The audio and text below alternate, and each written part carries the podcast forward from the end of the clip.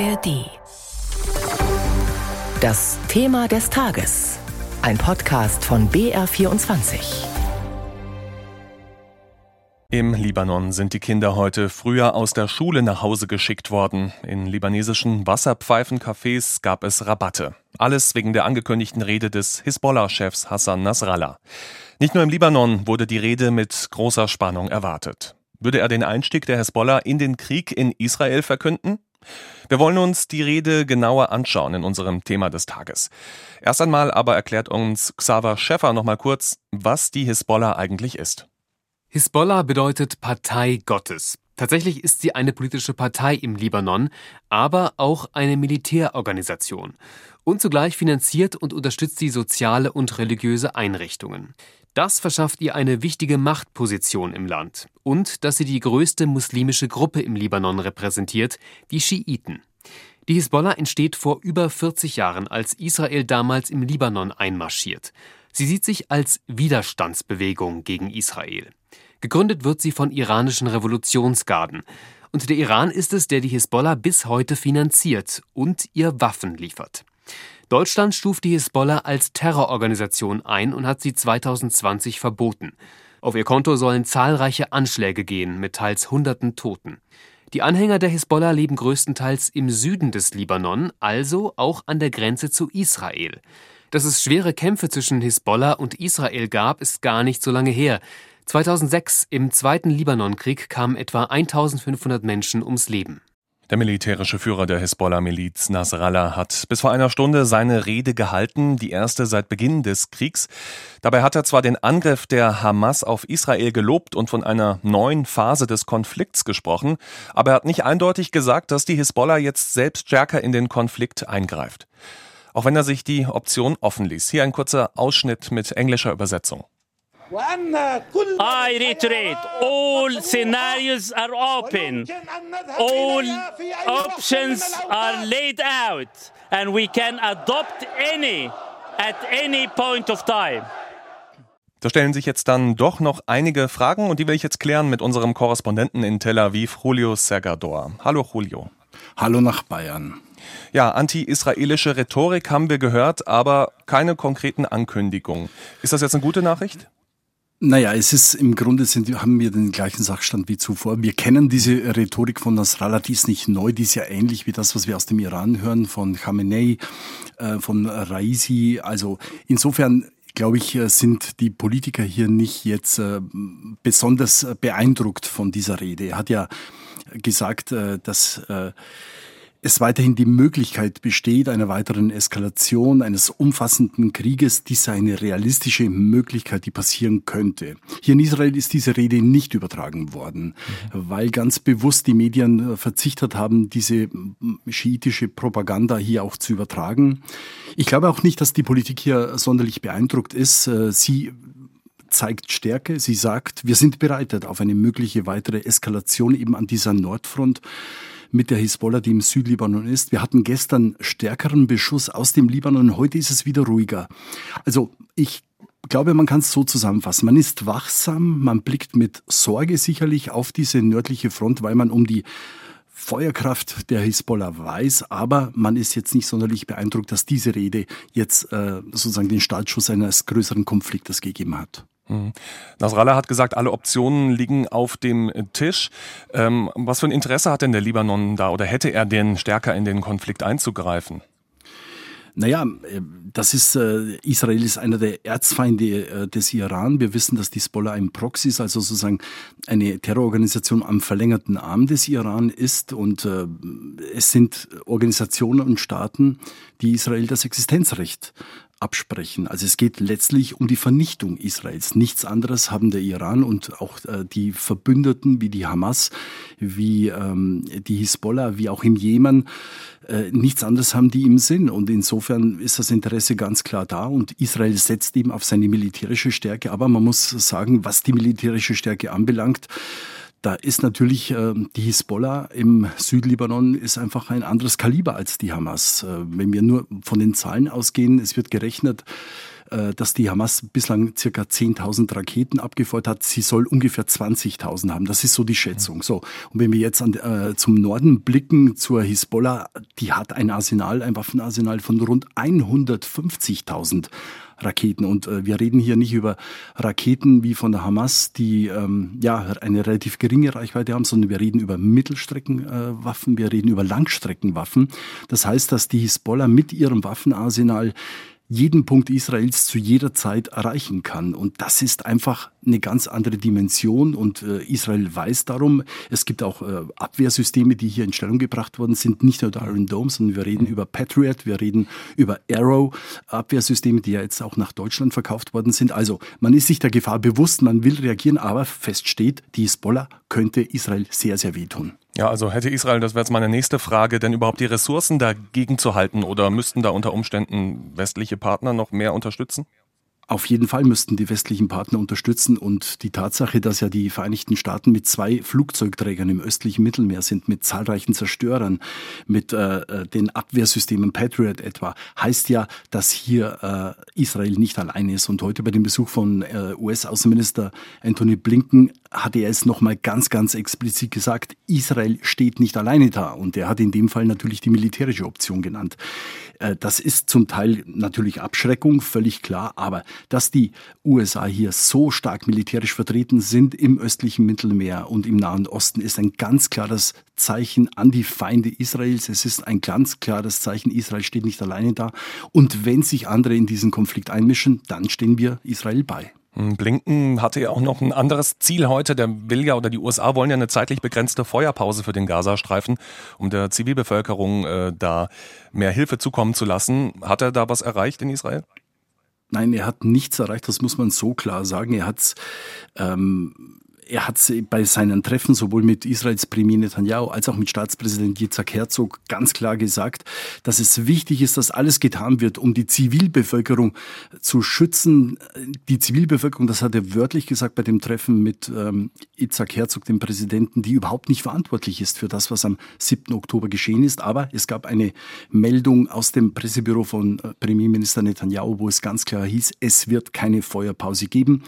Warum? Weil äh, Israel einfach die Sorge hat, dass so eine Feuerpause eigentlich nur äh, der Hamas in die Hände spielt. Äh, es gäbe der Hamas die Möglichkeit, sich zu regenerieren, sich möglicherweise neu zu mobilisieren.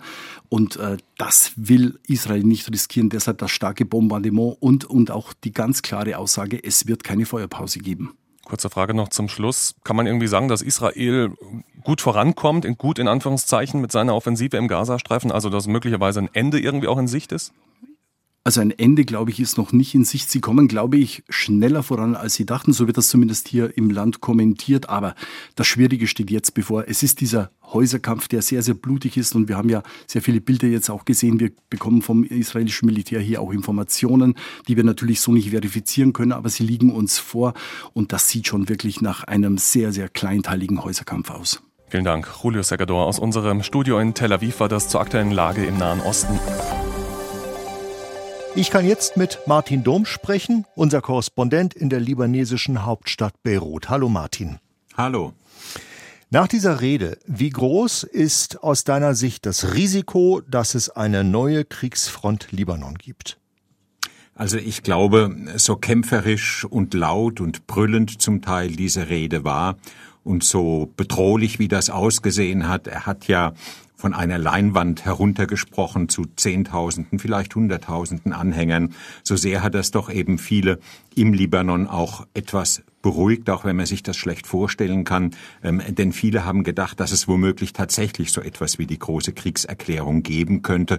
Aber das war es nicht. Es gibt eben auch die anderen Aussagen von Nasrallah und das sind, glaube ich, die entscheidenden, wo er zum Beispiel sagt, manche verlangen von mir, dass ich jetzt Israel den Krieg erkläre. Aber den haben wir doch eigentlich schon längst erklärt, und zwar ein Tag nach dem, was in Gaza geschehen ist, am 7. Oktober. Am 8. Oktober sind unsere Kämpfe, an, unsere Kämpfer an der südlibanesischen israelischen Grenze gleich eingestiegen, haben israelische Ziele beschossen. Das machen wir seit drei Wochen. Wir haben mittlerweile 56 Märtyrer begraben. Das zeigt, dass wir eigentlich diesen Krieg gegen Israel führen. Das ist eine rhetorische, geschickte Wende von ihm, denn wenn es so weitergeht und danach sieht es aus, dann wird dies nach wie vor ein auf die Grenzregion begrenzter Konflikt sein. Die Hezbollah wird, und das wurde deutlich heute, eben nicht ihre Raketensilos in Fülle öffnen und mehr als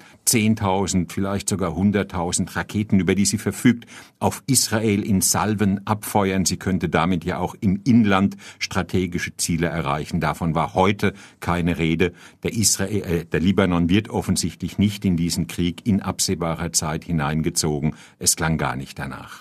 Was ich interessant fand, war, wie deutlich Nasrallah betont hat, der 7. Oktober, das sei 100 Prozent palästinensisch gewesen. Es äh, gehe jetzt auch danach ausschließlich um die Palästinenser und nicht um andere regionale Themen. Klingt für mich so ein bisschen so, als wolle er sagen, äh, dieser Konflikt zwischen Hamas und Israel ist kein Konflikt zwischen Israel und dem Libanon. Das heißt, dadurch bringt er sich natürlich nicht und in Druck, militärisch zu handeln gegenüber Israel im größeren Stil. Dennoch frage ich mich vor diesem Hintergrund, warum er jetzt zündelt seit Wochen, ähm, wie, warum er, warum die Hisbollah immer wieder in den Norden Israels hineinschießt. Warum macht er das? Warum bringt er den Libanon in äh, die große Gefahr einer militärischen Reaktion? Ich glaube, das ist gar nicht so ungewöhnlich, dass er sozusagen auf zwei Klaviaturen gleichzeitig spielt, indem er zum einen sagt, ähm, das war eine 100 hundertprozentig palästinensische Aktion, die er übrigens in der hier zum Teil kaum erträglichen, für westliche Ohren kaum erträglichen Weise als großen Erfolg gepriesen hat und gefeiert hat.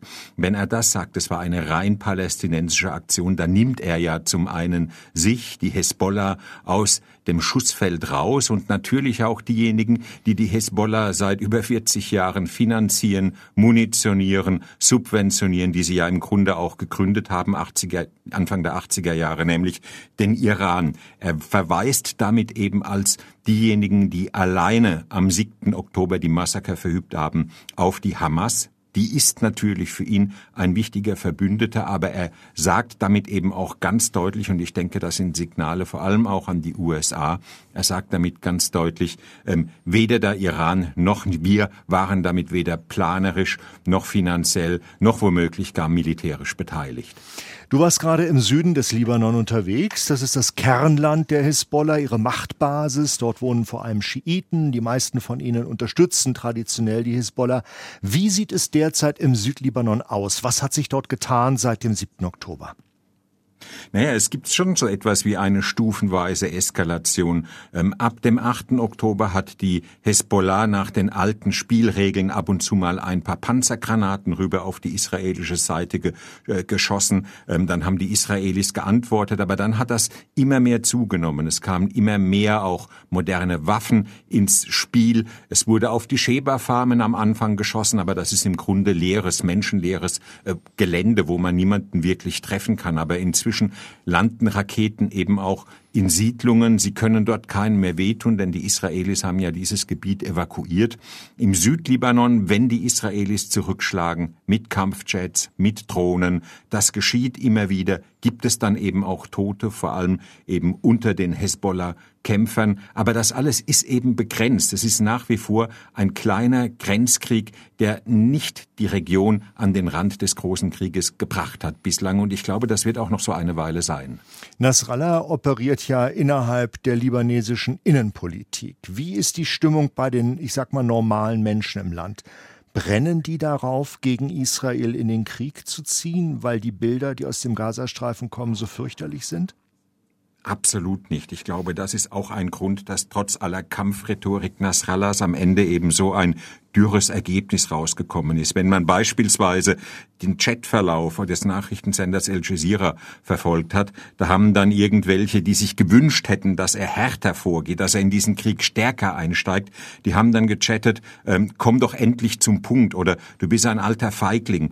Also das alles zeigt, dass Hezbollah auch, dass Hezbollah nicht mehr die große, verehrte, heldenhafte Organisation ist und Nasrallah womöglich auch nicht mehr diese absolut unangefochtene Autorität hat. Auch nicht im Libanon. Die hat auch, die Hezbollah hat auch bei den Libanesen an Popularität verloren. Sie wird mittlerweile von viel wahrgenommen als Teil der korrupten, kriminellen Kaste, die sich im Grunde nur bereichert und für viele Libanesen, vor allem bei den Christen, vor allem bei den Sunniten und Drusen, der Libanon besteht eben nicht nur aus Schiiten. Bei vielen Libanesen war die Angst furchtbar groß, dass dieses Land in einen Krieg hineingestürzt wird und reingetrieben wird und dann hätte sich ein Abgrund aufgetan für den Libanon, der ja fürchterlich wirtschaftlich mitgenommen ist, politisch keine Regierung hat, nun eine provisorische, den äh, der Libanon nicht überlebt hätte. Und das war vielen klar in diesem Land. Vielen Dank. Martin Dom war das in Beirut zur Lage im Nahen Osten nach der Rede von Hisbollah-Chef Hassan Nasrallah.